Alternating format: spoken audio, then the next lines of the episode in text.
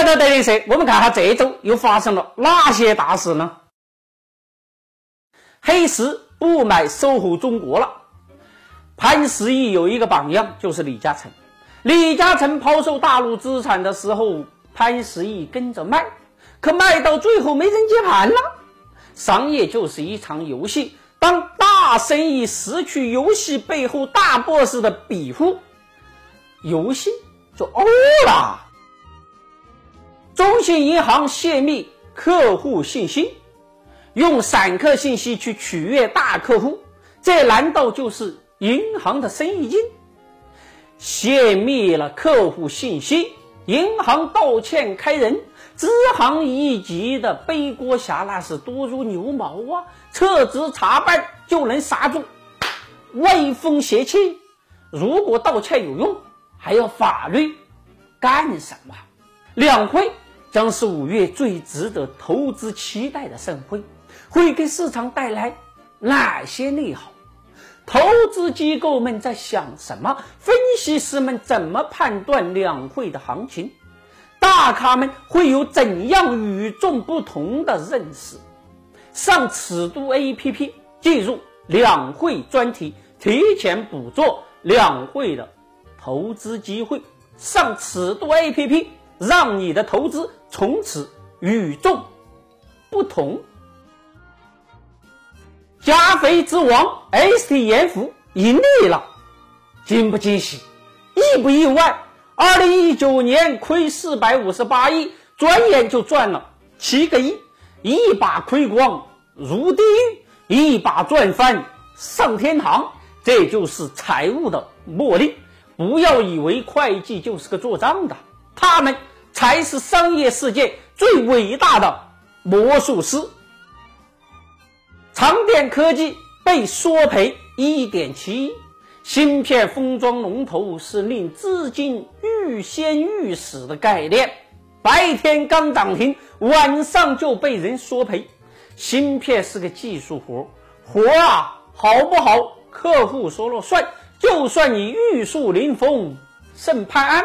质量问题如果不过关，就帅不过三秒。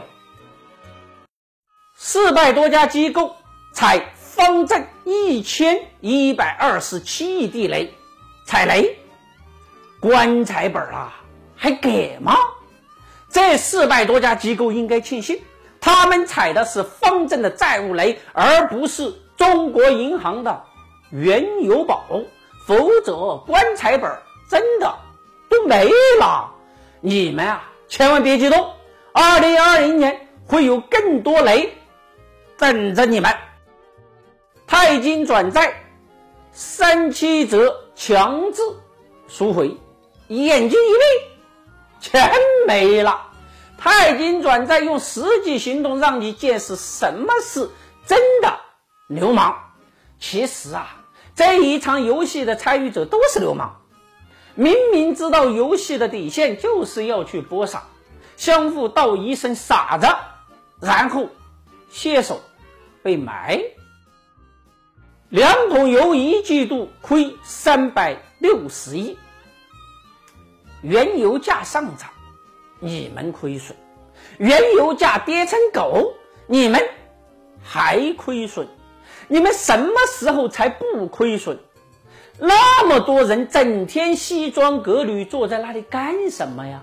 放条狗还会汪汪叫？你们在用实际行动阐释什么叫尸位素餐？亚太实业上市二十三年不分红，什么叫垃圾呀？不是亏得一塌糊涂的才是垃圾，只想在 A 股圈钱。